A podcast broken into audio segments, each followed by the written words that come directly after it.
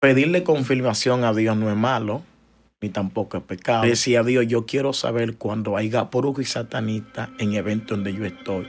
Y la señal que yo quiero que tú me des, que me duela la cabeza bien fuerte. Los hombres y las mujeres de Dios tienen que aprender a pasar tiempo con Dios. Y cuando tú pasas tiempo con Dios, tú estás seguro cuando Dios te ama. Nadie te dijo que este ministerio iba a ser fácil. Pero el que te llamó no te va a abandonar, no te va a dejar solo. El que te llamó está contigo. Y mientras Dios esté con nosotros, la victoria es segura. A ti el que te llamó fue Dios, a ti no te llamó. ¿Qué tal amigos? ¿Cómo están? Les saluda Norman Portillo. Bienvenidos a su podcast Identifícate, donde encontrarás testimonio de las cosas grandes que Dios ha hecho en la vida de personas como usted y como yo con las cuales estoy seguro se podrán sentir identificados y sabrán y podrán tener esa certeza que para Dios no hay nada imposible. Les invito a compartan y se suscriban en todas nuestras redes sociales y plataformas de podcast para que así podamos llegar a más personas. Y sigo amigos todavía impresionado cómo Dios está haciendo conexiones, trayendo grandes hombres de fuera del país y dentro del país, como es el día de hoy. Hoy tenemos un hermano que viene directamente de República Dominicana, la verdad que estamos enrachados porque hemos ya entrevistado a varios dominicanos. Él eh, es evangelista, viene del Ministerio Iglesia de Dios.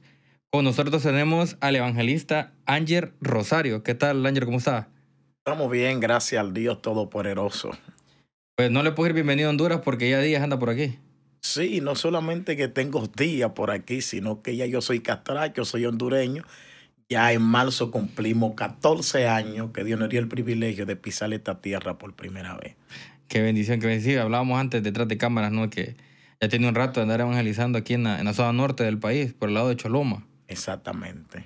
Eh, para que lo vayamos conociendo, evangelista, eh, su origen, de dónde viene, sabemos que viene de República Dominicana, pero queremos conocer el origen puntual y, y geográfico, ¿no? De qué parte de República Dominicana para que cualquier persona que, que, lo, que los está escuchando o lo esté viendo, si es de República Dominicana, pues se aboque con usted, no llega a su ministerio. Amén. No, como usted decía, somos de la República Dominicana, pertenecemos a un departamento o a una ciudad llamado San Cristóbal, que pertenece al sur de nuestro país, pero es una ciudad que está a 15 minutos de la capital y a una hora del aeropuerto.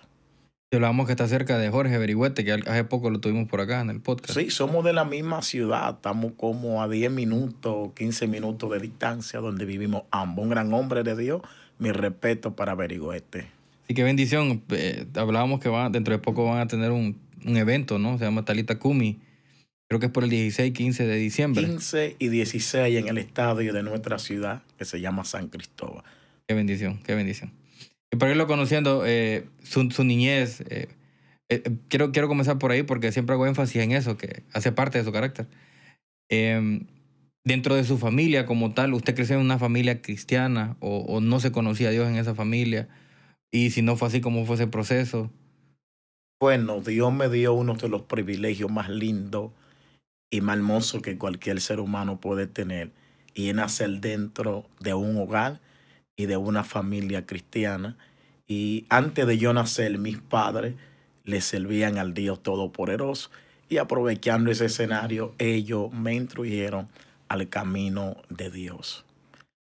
Entonces, una de las cosas que me llama la atención es que, como le decía, somos de República Dominicana, Ciudad San Cristóbal, pero nací en el Hospital Juan Pablo Pina, que queda en el centro de la ciudad de San Cristóbal pero mi niñez fue en un sector llamado Jeringa. Para ese momento en mi niñez era una de las colonias, sectores, barrios más peligrosos de República Dominicana. Era tan peligroso que primer impacto eh, tuvo que sacar noticia de ese barrio de San Cristóbal que pertenece a República Dominicana. Era tan peligroso que la policía no podía entrar para poder entrar, tuvo una vez que el gobierno poder mandar la guardia en el 1994. Me acuerdo como hoy, eh, tenía siete años, donde la gente decía que todo el que vivía ahí era delincuente, iba a ser asesino, sicario. Pero qué bueno cuando tú puedes nacer en un hogar cristiano, porque mi madre siempre me declaró para Dios, no importando en el ambiente donde yo nací. Esa palabra que mi madre expresó hizo demasiado efecto. O sea que creció en un, en, en un ambiente hostil prácticamente. O sea, habían robos, asesinatos, gente eh, mala, por decirlo así. Exactamente. Le estoy diciendo que en ese momento era el sector, la comunidad más caliente. Cuando le llamamos caliente allá, se pronuncia peligroso. Así es. Que la policía no podía entrar. Le dije hace un momento que el presidente tuvo que dar la orden para que aquel lugar fuera invadido por la guardia y por el ejército. Incluso si usted decía que usted pertenecía a ese lugar, no te daban empleo, los taxis no querían llevarte porque era demasiado peligroso. Pero lo que yo le digo, esta es la ventaja de poder nacer en un hogar cristiano y tener una madre que todo el tiempo profetizó, no solamente sobre mí, sino sobre la vida de mis hermanos, diciendo, no importa el lugar donde ustedes nacieron, yo no le parí, no le parí hijo a la tiniebla, ni a la droga, ni al atraco, ni a la violencia. Yo le parí hijo a Dios para que Dios lo use de una manera sobrenatural. Se, cumple esa palabra donde dice que somos mandados a hacer luz, que somos la sal del mundo.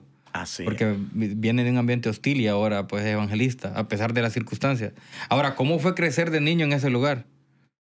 Bueno, crecer en ese lugar fue un poco difícil para mí y porque uno tenía que ver asesinato cada rato, como los jóvenes de nuestra comunidad que crecieron con nosotros, jugaron con nosotros, estudiamos juntos, cómo se fueron dañando y cómo se fueron contaminando por la influencia que había eh, en aquel sector en, en ese momento. Pero para mí, mi niñez dentro de mi familia fue fácil porque le dije la ventaja ahí que nací en un hogar cristiano. Mi mamá siempre nos hablaba de un Dios que dividió el mal para que el pueblo de Israel pasara, de un Dios que da gozo, de un Dios que da felicidad. Y aunque yo veía mis amigos en ese bajo mundo, al final el resultado de ello era que no tenían paz, no tenían gozo, no tenían felicidad y al final vivían una vida de tristeza. Mas lo que mi madre compartía conmigo que es que tener a Dios es tener una ventaja, tener a Dios es tener gozo, tener a Dios es tener felicidad, tener a Dios es tener alegría. Así es, tener esa paz, ¿no? Que excede todo entendimiento. Esa paz que el mundo no la da. Así es. La paz que da Jesucristo. Y cuando crece en ese ambiente, eh, como niño que ve que sus amigos hacen ciertas cosas, que a su mamá pues le dice, mira, eh, esas cosas son malas, ¿Cómo, ¿Cómo es pasar ese proceso y decir, no, pero yo me tengo que apegar a lo que mi mamá me diga? Porque no hay de qué mala gavilla, ¿no? Que les mira, prueba esto, ten esto. O, o alguno de sus hermanos, no sé si pasó por algún proceso de ese tipo donde alguno de sus hermanos haya tomado una mala decisión siendo niño y que se haya tal vez desviado del camino del cual su mamá les había enseñado. Sí, así mismo es. Somos siete hermanos. El hermano número cuatro se desvió de tal manera que cogió el camino equivocado, no lo que nuestros padres nos enseñaron. Y fue tan fuerte el camino que él eligió que él llegó a ser jefe de, una pandilla. Esa pandilla le llaman los 42 y él llegó a ser jefe de esa pandilla y lamentablemente por la decisión que él tomó eh, murió en manos de la policía. Era lo que yo predicaba anoche y decía que cada decisión que el todo humano tome, sea buena o sea mala, siempre va a traer consecuencias. Y como usted decía, siempre las ofertas estaban ahí, siempre los amigos en la escuela me decían, prueba esto, tome esta bebida, pero siempre dentro de mí había ese temor hacia Dios. Y gracias le doy a Dios Todopoderoso que aunque nací en un barrio con tanta influencia, con tanta maldad, con tanta contaminación, nunca supe lo que es una droga, nunca supe lo que es un alcohol. Primero porque mi madre me enseñó el verdadero camino que Dios. Y segundo porque ese temor siempre estaba dentro de mí. Qué, bendición. Su papá y su mamá, su papá y su mamá juegan un gran rol, ¿no? Eh, pero su papá eran pastores o, o simplemente era porque asistían a una iglesia y tenían la palabra de Dios en su casa. No, ellos no son pastores, pero sí llegaron a ser eh, buenos líderes. Siempre estaban ahí al pendiente de la obra, cualquier cosa que los pastores necesitaban o el concilio, siempre lo mandaban a buscar a ellos porque eran hombres de testimonio principalmente mi mamá es una mujer de oración. Y yo me acuerdo, líder, que cada vez que nosotros nos íbamos a dormir en la habitación, ella pensaba que ya yo estaba dormido y yo cerraba los ojos y ella siempre entraba y ponía las manos sobre cada uno de nosotros y decía, Señor, ellos pertenecen a ti, cuídamelo, guárdamelo. El privilegio más grande que yo como madre puedo sentir es que tú lo puedas usar en el día de mañana. Qué bendición y qué responsabilidad como padres, ¿no? De darnos cuenta de que, como padres se tiene esa responsabilidad de orar por nuestros hijos, ¿no? Y saber que los hijos son herencia de Jehová, porque así, lo dice el Salmo. Entonces, entender de que los hijos eh, son eh, prestados de parte de Dios para que usted los forme en su palabra, en su camino, porque el futuro Dios tiene un propósito con esos, esos, esos niños. En un punto van a crecer y el Señor los va a usar en su propósito, en su, en su voluntad. Y cuando llega la adolescencia, eh, Aquí que ahí es donde viene la parte eh, interesante, porque sé que de niño uno algún, en alguna medida todavía es ingenuo, ¿no? Algunas cosas no las conoce y por el temor de que mi mamá me va a decir algo, no las hago. Pero llega un punto donde va creciendo y empieza a tomar sus decisiones. Y es ahí donde entramos a la, a la parte de la adolescencia, a la casi ser joven adulto. ¿Cómo fue esa etapa de la adolescencia eh, ya en ese ambiente, en ese ambiente hostil?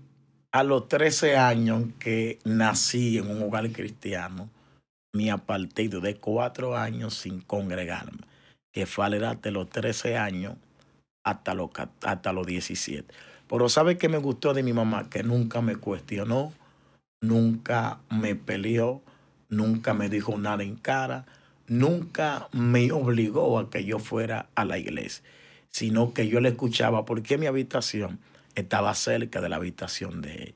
Y yo siempre escuchaba cuando lloraba y decía, Señor, yo no le paré hijo a la tiniebla, yo no le paré hijo a la delincuencia, yo no le paré hijo a, la droga, yo te paré hijo a ti y él está en tus manos. Y esa oración siempre yo la escuchaba y se me salían las lágrimas. Por ahí, como te decía, uno en su adolescencia quiere comenzar a probar cosas. Aunque duré cuatro años apartado de la iglesia, nunca probé lo que droga, nunca probé lo que alcohol. Sí como adolescente lo que tenía mucha noviecita, porque yo tenía una ventaja, que era que una de las vendedoras que aceptaban en la escuela era mi mamá. Entonces, como habían tantos muchachos en la escuela, todo lo que mi mamá vendía se le terminaba rápido. Entonces a mí los profesores miraban el privilegio antes del recreo, no sé cómo le llaman aquí en El recreo miraban 15 o 20 minutos antes que yo saliera para que ayudara a mi mamá a organizar las cosas. Entonces la muchachita darse cuenta de que yo era el hijo de la que vendía, siempre se pegaban de uno y yo aproveché eso y casi en cada curso tuve una noviecita, por eso fue en cosa de, de 13 a 17 años, que no fue nada en serio, ¿me entiendes? Ok, sí, que, que, que, tremendo, como, como, como joven, como, como adolescente. Pero me gusta esa parte que a pesar de todo no le dio por probar ningún tipo de, de, cosas de, que le ofrecían, pues. Y, y, y, es bien importante eso porque creo que cualquier persona cree que crecer, o cualquier familia, o cualquier persona que nos ve o nos escucha, que crecer en una familia cristiana es que es como un mundo de rosas, ¿no? Como que todo es perfecto y no es así. Hay dificultades, eh, nuestra fe va a ser probada en algún punto. Vamos a pasar por desiertos porque tenemos que, eh, el Señor tiene que tratar nuestro carácter quitar ciertas amistades, cortar ciertos eh, hábitos ocultos. Y el Señor verá haciendo la obra, porque si algo que tenemos que recordar es que cuando venimos a los pies de Cristo, nosotros le estamos diciendo al Señor, Señor, te entrego mi vida porque yo no puedo, no sé lo que mejor me conviene. Entonces estoy aquí para hacer tu voluntad que es buena, agradable y perfecta. Y eso significa que le damos la potestad a Dios para que Él venga y nos empiece a quitar, a limar esos pecados, esos hábitos ocultos esas amistades, eh, esas actividades que hacemos donde nadie nos ve en oculto, pero que Dios sí las ve. Entonces le estamos dando ese poder a Dios. Y me gusta esa parte que usted crece en esa familia y a pesar de todo, que si bien es cierto, se desvía, que podríamos llamarlo que no es nada grave, porque no es como que anduvo en cosas graves, pero aún así usted sintió que se desvió del Señor, se, se desvió de la, de la, de, la, visión, aunque no fue nada grave, ¿verdad? Llamémoslo desde ese punto de vista. ¿Y cómo fue después que, regresa otra vez y se da cuenta de que, ya no se congrega, está como decimos nosotros en una vida light. ¿Cómo es ese, ese regreso? Me acuerdo que para el 2005, esa fecha nunca se me va a olvidar. Para esa fecha todavía no hubiera cumplido los 18, porque a los 18 años lo iba a cumplir el 7 de septiembre. Y como era sábado 12 de marzo, todavía tenía 17 años, por ese mismo 2005 iba a cumplir los 18, pero ya sería, como le dije, el 7 de, de septiembre. Me acuerdo que la presidenta de Joven vivía cerca de mi casa. Ellos tenían un evento de joven y ella comenzó a invitar todos los jóvenes de, del sector. Y todos los jóvenes fuimos a la actividad. Estaba muy lindo, muy hermoso. Era dentro de la congregación. Fueron tantos jóvenes que no cabía. Pero yo busqué un espacio porque yo quería entrar. Y entré y me acuerdo que fue un predicador, le llaman Ale Dionisio. Y una de las cosas que me sorprendió es que el hombre nunca hubiera visitado ese sector, nunca hubiera visitado ese lugar. Y Dios usó la vida de ese hombre. Y ese hombre comenzó a llamar gente por nombre, apellido, cuando tú naciste. Me dice el Señor que te pasó esto en esta semana. A la gente ve tan fuerte la revelación y la liberación que hubo esa noche, casi todos los jóvenes que fueron invitados ese día se convirtieron, excepto tres. Entre esos tres estaba yo. El domingo 13, me acuerdo, por la mañana, cuando salgo para afuera, la presidenta de joven, que se llama Dorca, que la quiero mucho porque fue uno de los instrumentos que, que Dios usó para que yo vuelva a reír. Me dijo, Ángel, me di cuenta que todos los jóvenes que yo invité aceptaron a Cristo menos tú. Y quiero invitarte esta noche porque el pastor quiere que el predicador vuelva. Y yo para sacármela de encima, para salir de ella, dije, de la única manera que yo me reconcilio otra vez es si Dios me usa como Él. Y yo creo que ese fue el error más grande que yo cometí, porque ella me dijo, no, Dios no te va a usar como Él, Dios te va a usar el doble que Él. Le dije, ¿en serio? Pues me voy a convertir ahora. Y ese día me convertí domingo 13, o me reconcilié, mejor dicho, domingo 13 de, de marzo, me acuerdo la fecha. Y fue algo sobrenatural, nunca se me va a olvidar. Y ahí mismo, en ese mismo año 2005, por en julio, invitan a, a una predicadora que es de San Pedro, de San Francisco, y es como a tres horas y media de distancia de San Cristóbal. Y me acuerdo que ella dijo, mire, ustedes me invitan a predicar, pero yo vine solamente por algo que Dios me dijo. Mientras yo estaba orando, Dios me dijo que dentro de los jóvenes iba a haber un joven que tiene 17 años, que va a cumplir casi 18, y él se llama Ángel Rosario. Y yo quiero que él pase aquí porque solamente vine para darle una palabra de parte de Dios a él. Y yo comencé a llorar y me dijo, tu madre se llama Marcimina Contreras, eres el menor de siete hermanos. Y comenzó a narrarme toda mi vida y todo lo que yo había vivido.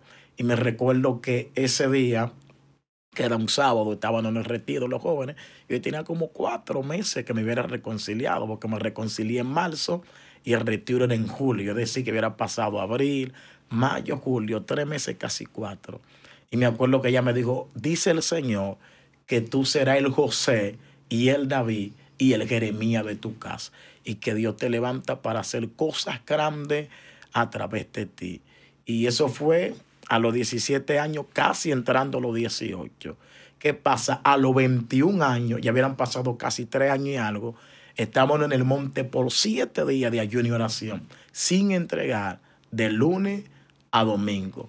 Me acuerdo que el sábado le dije, Dios, pero tú hace tres años y algo, tú mandaste una mujer al retiro que no me conocía, me llamó por nombre, ella me dijo que tú dijiste que me iba a levantar como José, alguien que soñó, que me iba a levantar como David, que del campo lo llevó al palacio y que me iba a usar como el profeta Jeremías. Yo no he visto nada. Y fue la primera vez que yo literalmente yo escuché la voz de Dios. Me dijo, yo estoy esperando que tú materialices lo que yo te prometí. Ese día me cambió mi vida y quiero compartir, si me permite, aunque sea 30 segundos, esta palabra, porque muchas veces recibimos palabras y recibimos promesa de parte del Señor y nosotros estamos sentados esperando que lo que de un día nos dijo no cumpla. La palabra fue dada, la promesa fue dada. Ahora Dios está esperando que nosotros hagamos que esa promesa se haga realidad en nuestras vidas. Y desde ese momento mi vida cambió de una manera especial. Me gusta la parte de cuando dijo que eh, volvió al redil.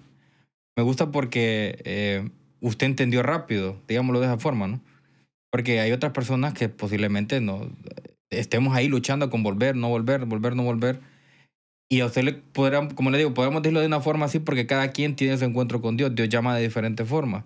Pero creo que la oración de su madre, que lloraba todas las noches por ustedes y los cubría, eh, hace que, que, que, usted también se sienta, eh, que su corazón sea más, más sensible, se abra al Señor y su, su palabra entre. Pero así hay de que hay personas también que todavía no, les toma más tiempo. A usted le tomó cuatro años. Hay personas que llevan 10, 15, 20 años.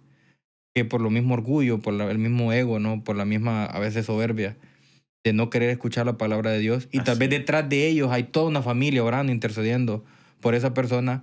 Y es ahí creo que cuando Dios viene y, y dentro de lo que las personas le piden oración, obra. Y empieza a llamar a las ovejas. Y si no llegan, pues cuando llegan, llegan sin una pata. Cuando llegan, llegan sin un ojo.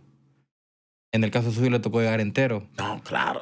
no sé si dentro de su familia le tocó algún hermano, aparte del que ya me dijo que perteneció a una banda y que pues murió en manos de la policía. ¿Le tocó de esa forma o solo fue a usted que le tocó regresar al camino? No, mis hermanos también, la mayoría, la mayoría no todos nacieron. Hay algunos que no han vuelto, pero hay otros que ya se han reconciliado. Y volviendo un poco para atrás, esa actitud de mi madre nunca se me va a olvidar. Y yo ahora como soy padre, siempre voy a tomar esa actitud. Y yo le consejo a toda esa madre linda, hermosa, no solamente de Honduras, no solamente de República Dominicana, sino del lugar donde tú no estés viendo y no estés escuchando. No importa la condición que se encuentren tus hijos, sigue orando por ellos, no te desesperes, porque Dios responde la oración de una madre que se humilla delante de su presencia. Amén, amén. Y una vez vuelve eh, evangelista y comienza el caminar con el Señor y eh, entra en ayuno, empieza ese proceso donde Dios le empieza a hablar directamente eh, a través de su palabra, a través de la Biblia, y empieza a cumplir esa promesa en su vida. ¿Cómo es esa promesa en su vida? ¿Cómo activo yo la promesa en mi vida? Si a mí ya me dieron una palabra de parte de Dios, y claro, yo la pongo a prueba con la Biblia, ¿verdad? Porque esa es otra cosa que tenemos que tener mucho cuidado, que si nos dan una palabra que viene de parte de Dios, no se va a contradecir con lo que está escrito en la Biblia, porque sus promesas ahí están. Exactamente. Entonces Dios está confirmando su palabra nada más. Entonces, ¿cómo es y cómo comienzo a vivir yo mi promesa? ¿Cómo comienza usted a vivir su promesa en Dios? ¿Cómo comenzamos a vivir nuestra promesa en Dios? Como te decía, la palabra la recibí cuando tenía 17, casi a los 18 años. A los 21 años, pasando algunos años, yo me quejé, le dije, Dios, pero yo no he visto nada lo que tú me has dicho y tú eres un Dios que yo he escuchado y he leído, que tú eres fiel a tu promesa, eres fiel a tu palabra y que tú no eres de hombre para mentir, ni de hombre para arrepentirse. Y ahí fue cuando Dios me dio la respuesta, yo comencé actuar para que esa promesa, esa profecía se haga realidad en mi vida. Y una de las palabras que Dios me dio ese día, me acuerdo, me dijo, la mujer del flujo de sangre, ella no esperó su milagro, ella fue y provocó su milagro. Entonces, como el llamado era llamado de evangelista, yo comencé a buscar en la Biblia cuál es el deber de un evangelista, que tiene que ser un evangelista. El evangelista tiene que orar, ayunar, tener pasión por las almas, predicar, evangelizar. Entonces, desde ese momento comencé a hacer todo lo que tiene que hacer un evangelista.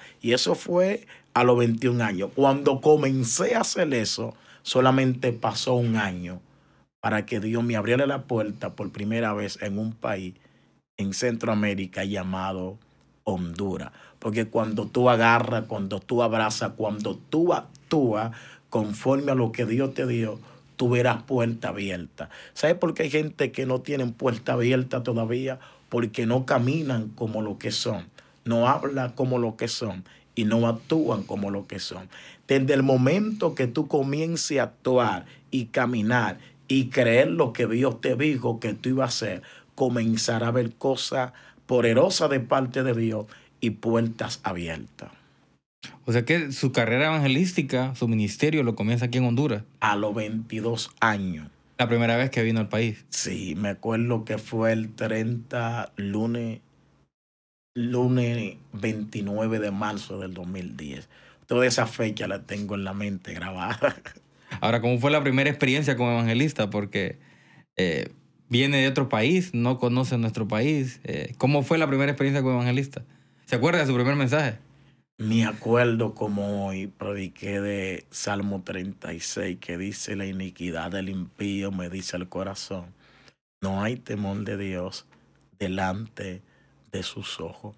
Y ese día fue un desastre, humanamente hablando, porque leí en el Salmo 36, pero no hablé nada de Salmo 36, no expliqué, cuando entregué el micrófono me puse a llorar. Pero le doy gracias a Dios por mis pastores y a una mujer específica que le llaman Josie Castillo y mi pastora Sandra y mi pastor Juan Rosa Amador, que aunque ya no son mis pastores porque tuvieron que ir a otra ciudad que lo establecieron como pastor, aunque ya ellos volvieron a San Cristóbal y me regocijo porque los tengo cerca y ellos me acercaron y me dijeron, nosotros creemos en ti, tranquilo, que en este camino es una preparación eh, Dios te va a ir capacitando, Dios te va entrenando. Y lo bueno es cuando usted encuentra gente que aparte de Dios puedan creer en su llamado, en su ministerio, gente que te den aliento, gente que te den ánimo, porque hay gente que también van a apostar a tu fracaso, otros van a, a apostar a tu desgracia, otros apostarán de que tú nunca llegarás, otros van a decirle a ti, Dios no te llamó. Entonces el proceso no solamente de un evangelista, sino sobre cada hombre y cada mujer que tiene un llamado, habrá gente que te van a dar ánimo, pero hay otros que te van a desanimar. Así es, sí, en, en la viña del Señor de todo un poco, ¿no? Así, así de sencillo. Y cuando, ahora, yo quiero saber cuando recibe el llamado de evangelista, yo pregunto esto porque me gusta, porque es diferente. Para cada quien es diferente. Y, y, me gusta. ¿Cómo me doy cuenta yo, o cómo se da cuenta Enger que es evangelista? Porque bien lo pudo haber llamado pastor, pudo haber sido llamado a, a, a, profeta, pero ¿cómo se da cuenta de que fue llamado a ser evangelista? Porque yo lo he comentado, no, creo que lo he comentado aquí ya, que para mí el ministerio más difícil es el evangelista porque eh, la verdad que tiene que andar bien orado, bien ayunado, tiene que andar por las calles, predicar donde sea el Evangelio, eh, es ya un llamado bien fuerte. Y no necesariamente tiene que ir dentro de una iglesia, no puede ser en las calles, en un hospital, porque el pastor está llamado a pastorear una iglesia, el evangelista está llamado a predicar el Evangelio donde sea, cuando sea y a quien sea. Entonces, ¿cómo, cómo es ese, esa, esa aceptación suya de decir, eh, no, yo tengo el llamado de evangelista? ¿Cómo fue darme cuenta o darse cuenta usted que, que iba a ser evangelista? Me di cuenta, primero porque Dios me lo mandó a decir a través de esa uh -huh. profeta. Y, ¿cómo le explico? Cuando Dios me mandó a decir a través de esa profeta que te levanto como José, como soñador, como David, como el profeta Jeremías, y ella, Dios habló muy claro a través de ella. Y yo, tu llamado es profeta y es evangelista. Y esa es la ventaja que yo tuve, que Dios me dijo desde el principio para que Él me llamó. Entonces, lo primero que la gente tiene que darse cuenta es cuál es tu asignación. Porque si usted está en su asignación incorrecta, va a fracasar. No es que Dios no esté contigo, es que esa no es tu asignación. Entonces, esa es la ventaja que yo tuve, que cuando Dios mandó a esa profeta ya, me llamó por nombre, por apellido, pero me dijo cuál era mi asignación. Y ahí fue que le dije hace un momento que cuando yo supe cuál era mi asignación de parte de Dios que habló a través de esa profeta, yo comencé a estudiar cuál es el deber de un evangelista, que tiene que ser un evangelista. Y una de las cosas que los evangelistas tienen que tener es pasión por las almas. Así es. Y créame que eso es lo que me sobra, pasión por las almas. Sí, hablábamos de, con, el, con, el, con el evangelista Maurice también, que él dijo una frase al final del programa que es hay que ir por las almas, hay que ir por las almas. O sea, hay una gran necesidad de, de, de, de salvar almas, ¿no? De ir y predicar el Evangelio. Entonces, esa, esa frase final de, de Maurice me, me gustó mucho. Y una vez comienza su caminar y, y, pasa por el centro, por el corazón de Centroamérica, que es Honduras, y sé que pues le ha tocado viajar a otros países. ¿Cómo ha sido esa etapa del ministerio? Ya una vez se casó, tiene sus hijas. Eh, ¿Cómo ha sido esa, esa etapa de ministerio ahora que ya de alguna forma se ha establecido? Eh, claro, ha, tomado más experiencia con todo lo que ha vivido, ¿no? Dios, obviamente, cuando uno comienza a caminar con el Señor, es neófito en varios temas. Se empieza a caminar con el Señor, se empieza a leer la Biblia, se empieza a, a disipularse y es todo un proceso, ¿no? Para llegar desde la noche a la mañana, ¿no? Entonces, ¿cómo es ese proceso ahora como evangelista? Y, y para que nos cuente eh, si hay alguna adversidad con la que se haya topado, ¿no? Como evangelista, alguna situación difícil. Mucha. Que sé que le ha tocado vivir, porque lo que estamos hablando, el evangelista pues le toca, ¿no? Como decimos nosotros, meterse al lodo, así derrapar prácticamente, porque tiene que predicar donde esté, aquí a quien sea. Entonces, ¿cómo ha sido ese, ese caminar en el ministerio como evangelista? Bueno, pero antes de decirte eso, déjame decirte cómo yo llego aquí a, oh, a Honduras. Está bien. Acuérdate que te decía que a los 21 años le pedí a Dios que porque todavía no he visto esa palabra manifestada en mí. Cuando comencé a actuar un año después, que es el 22, Dios comenzó a hacer cosas grandes y Dios hizo lo que Él me prometió a través de los labios de esa mujer. Pero me acuerdo que en el 2009, el 31 de enero,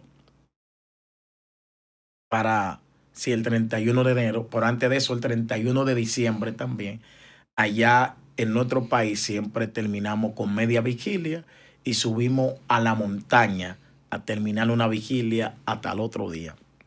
Me acuerdo que hay una pastora llamada Mena que me dice, hijo, tengo una vigilia en la capital y me toca predicar a mí, pero yo quiero que sea tú que me la predique.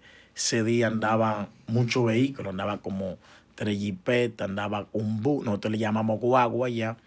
Y me acuerdo que como estaba lleno de profetas ahí en los vehículos, la gente comenzó a preguntarle, ¿a que le toca predicar? Uno decía, no, la pastora Mena. Otro decía, no, yo escuché que Mena le pasó el mensaje a Ángel. Y los evangelistas ahí que tenían muchos años de ministerio, diciendo, ¿y cómo Mena se está volviendo loca? Le va a entregar un escenario tan grande a un muchacho que viene empezando ahora.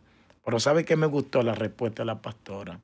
Me dijo, esto no se trata de experiencia, esto se trata de que yo oré a Dios y Dios me dijo que ponga a Ángel Rosario.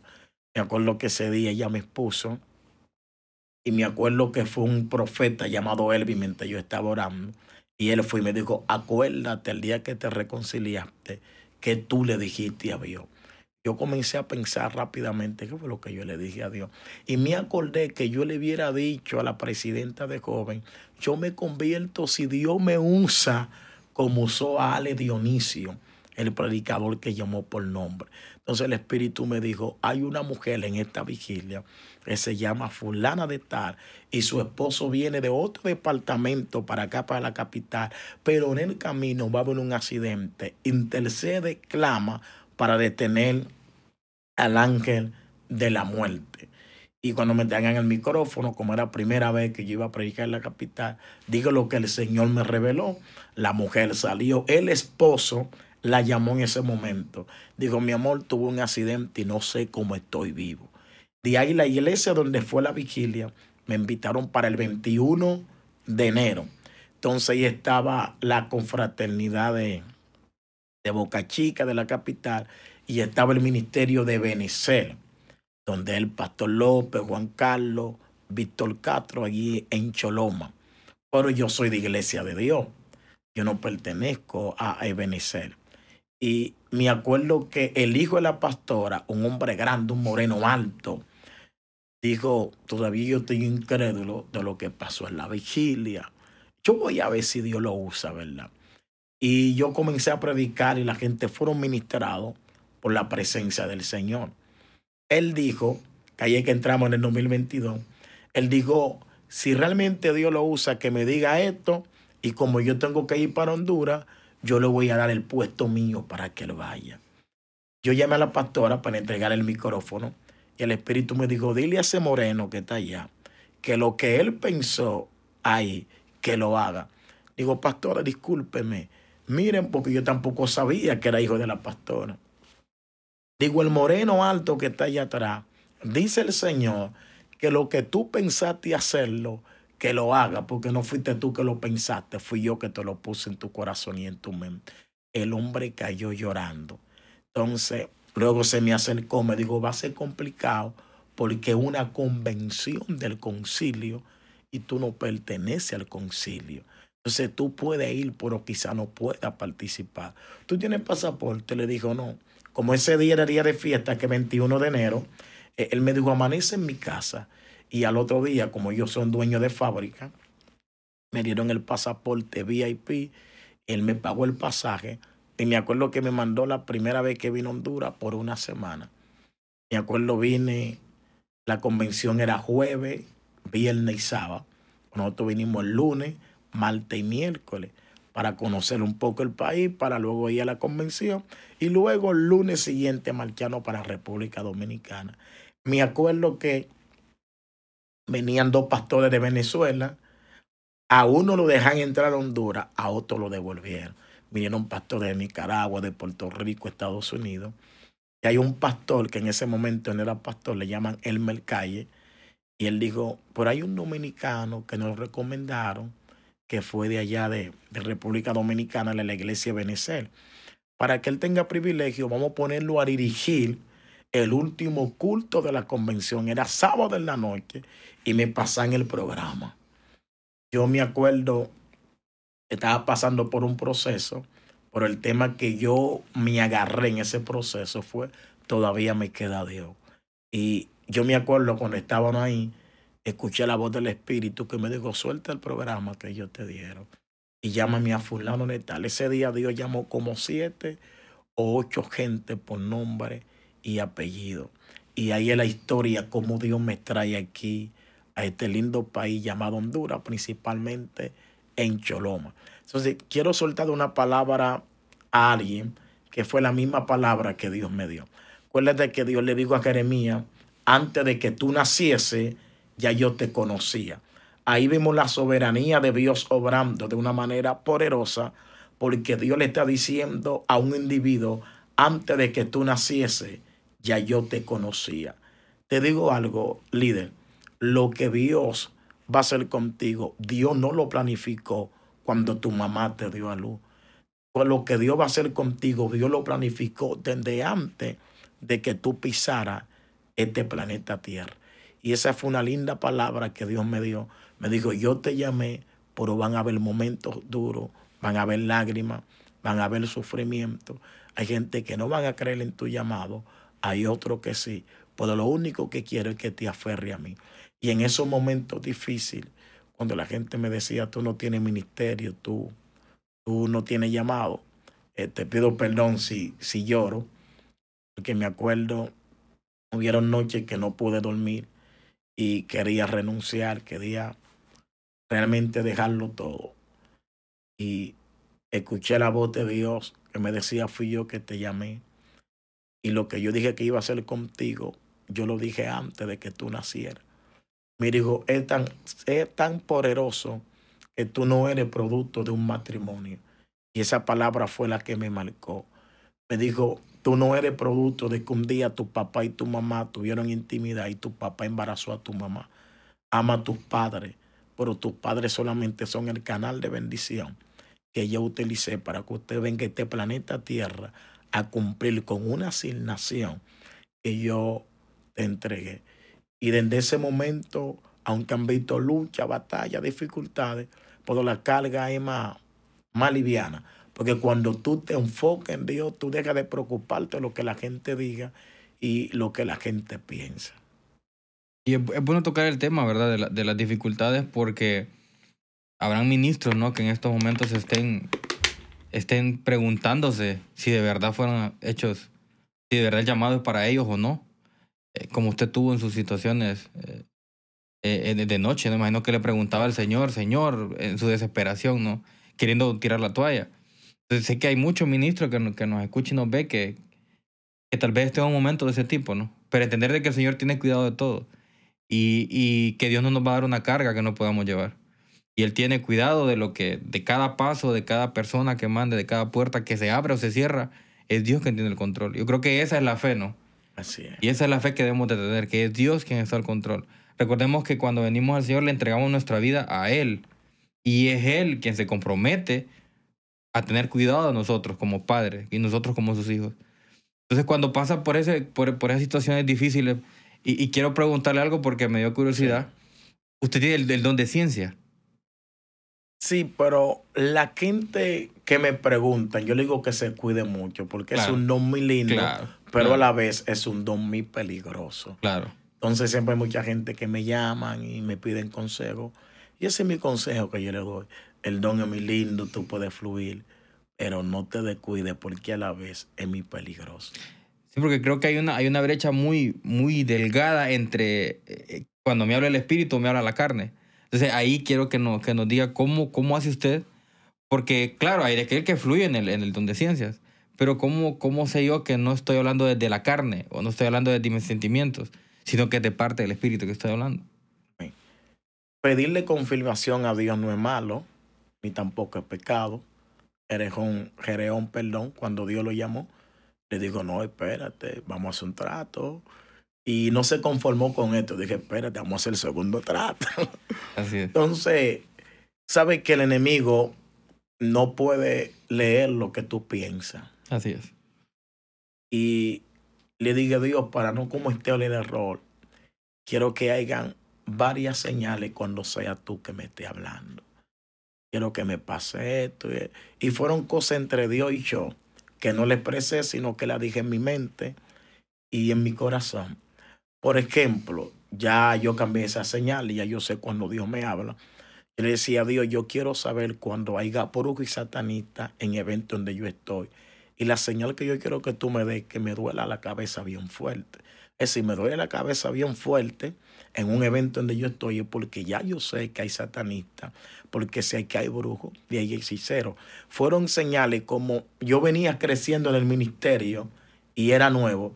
Decía Dios, yo no quiero hablar unas cosas que venga de mí yo entre tú y yo sin faltarte respeto, sabiendo que tú revelas, que tú hablas, que tú tienes poder. Pero todo eso se lo dije dentro de mí. Claro. Le digo, Dios, cuando tú quieras traer liberación, que me lo el aceite bien fuerte. Dios, cuando sea tú, yo quiero ver letra en oro. Entonces, eh, la gente que tiene ese llamado, le puede decir a Dios y entrar en ese trato. Porque usted lo que le está diciendo, Dios, yo no quiero actuar con mi emoción. Y vuelvo y le repito, no es pecado que usted le diga a Dios, yo quiero una señal, cuando me duele la pierna de deca, ya yo sé que eres tú. Pero ya cuando va pasando el tiempo y tú tienes más intimidad y relación con Dios, ya tú tienes los oídos finos para poder escuchar a Dios. Y no sé si me permite contar algo que pasó cuando yo tenía 13 años. Y claro, claro. Sabe que nosotros somos un país de béisbol. así Nos gusta mucho el deporte. lo que veníamos hablando de. Sí. y el béisbol lo jugamos en la playa, en el río, donde quiera que haya espacio. Agarramos una pelota y un bate. Y me acuerdo, no sé cómo le dicen aquí, allá le llaman chivo y cabra. Es un animal que tiene. Tiene una cabra. Y me acuerdo que íbamos a la orilla del río y aprovechábamos la emplanada que había allí. Pero en esa área había muchas cabras de diferentes dueños. Y a las 5 de la tarde había un hombre que se paraba en un muro, en una montaña, y la más decía esta palabra. Decían, vengan, vengan. Y dentro de tanta cabra, la cabra de él salían y cogían pan de estaba el hombre. Y eso me llamó a la atención. Todavía yo no hubiera leído en la Biblia que dice que las ovejas escuchan la voz de su pastor. Y ya yo estaba apartado en ese tiempo, que fueron de los 13 años. Y me llamó tanto la atención que un día yo tuve que preguntarle, solté el guante y dije a los muchachos, detengan el juego ahí, esperen. Y me le acerqué. Le dije, yo quiero hacerle una pregunta. Él se llama Juan, por cierto. Me dice, dime, ¿cómo la cabra de usted, ya le llamamos chivo, pueden salir cuando escuchan su voz. Dicen, porque por la mañana yo hablo con ella, en la tarde, y antes de yo acostarme, entonces ellos aprendieron a reconocer mi voz. Aunque se pare otra gente aquí y diga, vengan, vengan, ellas no van a salir, van a ignorar. Entonces, cuando el tiempo iba transcurriendo, me di cuenta que los hombres y las mujeres de Dios Tienes que aprender a pasar tiempo con Dios. Y cuando tú pasas tiempo con Dios, tú estás seguro cuando Dios te habla. No sé si me entiende. Entonces, lo primero comencé poniéndole señales a Dios para no equivocarme y no cometer el error. Lo segundo, aprendí de eso, que viví esa experiencia de los 13 años y desde ese momento comencé a buscar a Dios, a tener intimidad con Dios en el secreto para poder escuchar su voz. Quiero, quiero compartir un testimonio mío ahora con respecto a la intimidad, que es bien importante eso. No hace mucho, eh, nosotros, yo como yo, yo estoy haciendo clases de teología y ciencias bíblicas, un doctor de Colombia, William Nieto, de la Universidad SETI. Y eh, todos los martes tenemos clases en la noche, dos horas, bien bonito, eh, hablamos de la palabra de Dios, escudriñamos la Biblia. Pero un día Dios me habló y me dijo, no, no cambies tus clases teológicas por la intimidad conmigo. Y yo me quedé pensando, pero una voz que llegó directo y me dijo, no cambies las clases teológicas, lo que estás aprendiendo de la Biblia, que no está mal, pero tu intimidad conmigo no la puedes dejar por fuera. Y lo más importante es tener intimidad conmigo. Y yo me quedé pensando, a la semana, evangelista, me llama la, una pastora y me dice, soñé contigo y Dios me dice que tenés que acercarte más a Él. Uf. Así. Y la pastora no sabe nada. Yo la pastora ni la había visto en meses. Y así me llamó y me dijo, soñé contigo, vi esta, esta situación en el sueño, pero lo que quiere decir es que Dios te está llamando a que tengas más intimidad con Él. Acércate más a Él. Y yo quedé, Dios mío santo. Y me gustó esa parte porque significa que estoy en los pensamientos de Dios. Yo creo que eso es lo importante, que cuando viene una palabra de parte de un pastor a su vida, ya sea de exhortación o de animarlo, que entienda que, que viene de parte de Dios y que Dios tiene cuidado de usted. Que Dios le está mandando una palabra y que Dios le está advirtiendo, mira, te estás alejando o mira, quiero que vayas por este camino. Entonces tenemos que prestar atención también a nuestros líderes, que muchas veces nosotros creo que como, como, como personas que asistimos a una iglesia, no le ponemos atención a nuestros líderes. Imagínense en el caso suyo que una iglesia y le habló a la pastora y le dio una palabra profética y le dijo, vas a ser evangelista. Entonces creo que es importante tener ese, ese grado de intimidad para poder escuchar la voz audible de Dios, porque hemos hablado en este podcast que hay cuatro voces que estamos escuchando nosotros a diario. Primeramente, la voz del diablo, que nos acecha todos los días. Uf. Los demonios, nuestra carne, porque esta carne también Claro. la concupiscencia de la carne y la voz de Dios. Y tenemos que aprender a discernir y a diferenciar entre esas voces. Y no es fácil, si no tenemos intimidad con Dios, no buscamos su palabra a diario, no vamos a poder diferenciar esa voz. Y vamos a hacer cualquier cosa que nos dictamine la carne. Entonces, qué importante es la intimidad, ¿no? Así es. Porque también de esa forma podemos manejar los dones de parte de Dios. Usted tiene un don, que es el don de ciencia. Pero si no tuviera intimidad, su don es irrevocable. Usted va a seguir con el don, pero posiblemente abre en la carne. Entonces, Exactamente. se necesita grado de intimidad, se necesita leer la Biblia, se necesita orar, ayunar. Y qué importante es eso que estábamos hablando, ¿no? Ahí es que yo le digo que fluir en esa dimensión es lindo, hermoso, pero a la vez es peligroso. Porque tú estando mal, estando en pecado, el don puede fluir. Y si el don fluye, tú piensas que las cosas están bien, cuando realmente todavía está mal. No sé si te he escuchado de un predicador famoso, ya murió, de República Dominicana, Luis Ulubay. Le voy a recomendar que lo busque en el libro. Y cuando yo regrese, ustedes vayan a República Dominicana, se lo voy a hacer llegar. Y cuentan una vez que Dios lo usaba tremendo de una manera sobrenatural. Se cree que ha sido el hombre más usado de República Dominicana hasta el momento. Y pero un hombre que también cometía sus errores, fallaba, y cuenta uno de sus testimonios que un día él tenía sed, pero él estaba orando, pero vio como una visión, y él tenía sed y vio como un río cristalino, hermoso, esa agua preciosa, y quería tomarle el agua para saciarse la sed. Y dice que él escuchó una voz que le dijo, coge río arriba para que tú veas dónde nace estas aguas o de dónde sale. Cuando él llega ve un animal muerto, podrido, con mucho gusano y un mal olor, dentro de donde salía el agua. Y él decía, pero cualquiera que ve esta agua le da deseo de tomársela. Pero cuando la gente se da cuenta de dónde está saliendo esta agua, se le quita la voluntad. Y dice que él escuchó la voz que le dijo, ese animal muerto eres tú por causa del pecado. Y el agua transparente y limpio es mi palabra, que aunque salgan de una gente lleno de pecado, mi palabras siempre van a salir limpia. No sé si me entiende. Era un hombre que Dios lo usaba tremendo, pero como humano tenía su falla Claro. y sus errores. Y él entendió que aunque estemos en pecado, a veces Dios te puede usar, o Dios no, sino lo que Dios depositó en ti. Por eso uno no se puede confiar del ministerio que Dios le depositó en uno. Uno tiene que vivir una vida constante buscando a Dios. Y otra cosa, si me permite compartir, sabe que uno como padre, como familia, hay que aprender a levantar altar familiares, hay que aprender a levantar altar con sus hijos, pero tenemos que aprender a levantar altar a Dios personalmente. Yo oro con mi esposa, yo oro con mis hijas, pero hay un momento que yo no necesito que mi esposa esté ahí. Hay un momento que yo no necesito que mis hijas estén ahí. Yo necesito estar sola con Dios. Entonces yo creo que hay, como tú lo puedas llamar o enumerar, hay varios clases de altares. El altar familiar, el altar con los hijos, el altar de matrimonio y el altar personal que uno tenga con Dios. Sí, la, la intimidad de lo que estábamos hablando. ¿no? Qué importante es tener ese altar porque también cuando llegamos a la intimidad con Dios, eh, Dios nos dice en que estamos fallando a través de su palabra. Dios nos dice, eh, está fallando en esta parte y necesitamos corregir ese curso. Entonces es importante porque la palabra de Dios nos exhorta, ¿no? Y, no, y nos confronta. Y muchas veces creo que ese es el por qué muchas veces nosotros no vamos a la intimidad. Tenemos ese temor de saber que le estamos fallando a Dios, pero que no queremos ser confrontados por la palabra de Dios, por su palabra, donde nos dice que estamos en pecado.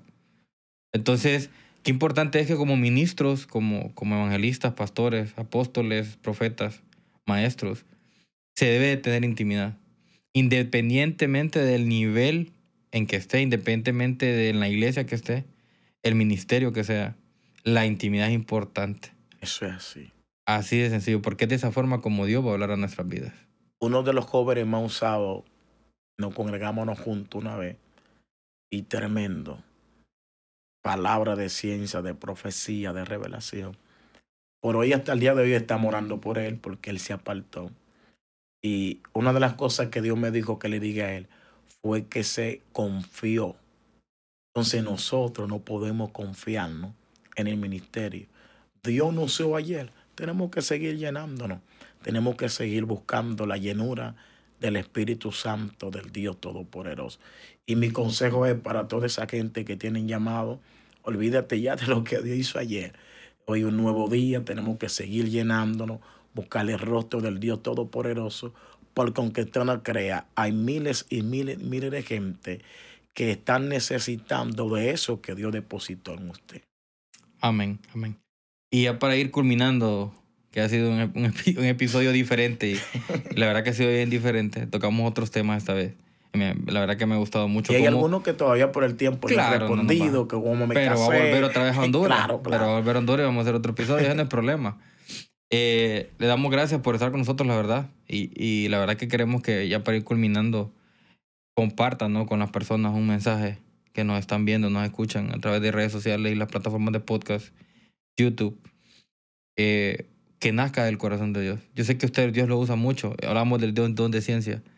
Y de hecho ayer miraba una, una la predica, o la predica tuvo el lunes creo, en, en, en Kairos. En Cuando somos Kairos. responsables. Sí, en Kairos. Ese fue el tema. Y sí, exactamente. Entonces, eh, que le dé una palabra a la gente, ¿no? A, a las personas que nos ven, que venga de parte de Dios. Primeramente, gracias a Dios, luego a ti por, por la invitación y invitarme a este lindo y hermoso programa que yo sé que mucha gente están siendo bendecida, impactado a través de estas entrevistas y la experiencia que cada hombre y cada mujer de Dios vive. Bueno, mi consejo o una palabra para dejarte en tu corazón sería la siguiente. A ti el que te llamó fue Dios, a ti no te llamó hombre. Cuando tú te vas a Jeremías, capítulo 1, verso 4, Jeremías dice algo aquí que parece sencillo, pero es poderoso, porque Jeremías dice, vino palabra de Jehová a diciendo. Lo primero que Jeremías confirma fue que quien le habló fue Jehová. El que lo llamó fue Dios. Verso 5.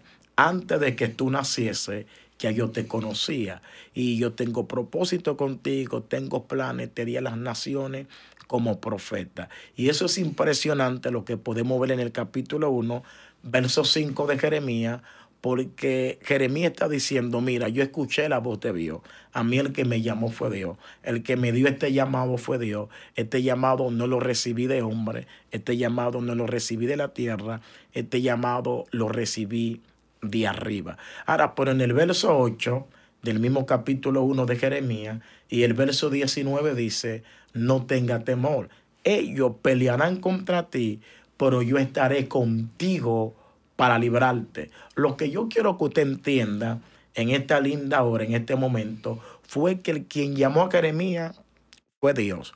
El que le entregó el ministerio profético fue Dios. Pero el mismo Dios le está diciendo, fui yo que te llamé, fui yo que te ungí, fui yo que te di esta asignación, fui yo que deposité este ministerio profético en tus manos. Pero van a haber levantamiento, van a haber ataque, van a haber guerra.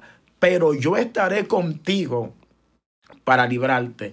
Y si algo yo conozco de Dios, es que Dios es demasiado responsable. Tú que me estás escuchando, que en este momento estás pasando por lucha, por prueba, por diversas situaciones muy fuertes, nadie te dijo que este ministerio iba a ser fácil. Pero el que te llamó no te va a abandonar, no te va a dejar solo. El que te llamó está contigo. Y mientras Dios esté con nosotros, la victoria es segura. Así que Dios te bendiga, Dios te guarde, la paz, el amor de Dios sea sobre ti y tu linda y hermosa familia. Y recuerda esta palabra, el que te llamó fue Dios. Amén, amén y amén. Qué bendición, eh, Pastor. Gracias por, por su tiempo. Igual me gustaría que nos compartiera así para que lo encuentren en República Dominicana o aquí en el país, en sus redes sociales, en YouTube, si tiene página. Sí, mi esposa el año pasado creó una página estando aquí en Honduras. Se llama Ministerio Internacional Dios Obrando en lo Imposible. Mi nombre es Ángel, pero en Facebook me encuentra como Ángel Rosario. Nos puede buscar Ahí tanto en Facebook como en la página del ministerio está nuestro número de WhatsApp. Toda la semana hay un remanente de hombre y de mujer en República Dominicana que le enviamos la petición y las oraciones que usted nos pide. Y hay un remanente que de lunes a lunes está morando, intercediendo por usted. Así que nos puede escribir, sea por la página del ministerio, sea por mi Facebook o sea por el WhatsApp que usted lo va a encontrar ahí y estaremos orando por usted. Qué bendición. De nuevo, gracias, gracias, gracias. Esperamos un próximo episodio, que sea pronto, a ver cuándo vuelve al país. Y pues agradecerle a todas las personas que quedan con nosotros hasta el final. Recuerden siempre al final hay una palabra de parte de Dios para sus vidas. Recuérdense que eh, es importante compartir estos testimonios porque de esa forma llegamos a más personas, impactan más vidas, vienen más almas a los pies de Cristo. Y estamos llevando el Evangelio a, lo que fuimos llamados, la gran comisión, que es ir y predicar el Evangelio. Y eso es lo que estamos haciendo aquí, predicando el Evangelio de Cristo, como Cristo ha cambiado la vida de hombres y mujeres, ha transformado completamente sus vidas y ahora caminan con Él. Así que les damos gracias por quedarse con nosotros hasta el final. Y recuerden amigos que lo que para el hombre es imposible, para Dios todo le es posible. Los esperamos en un próximo episodio.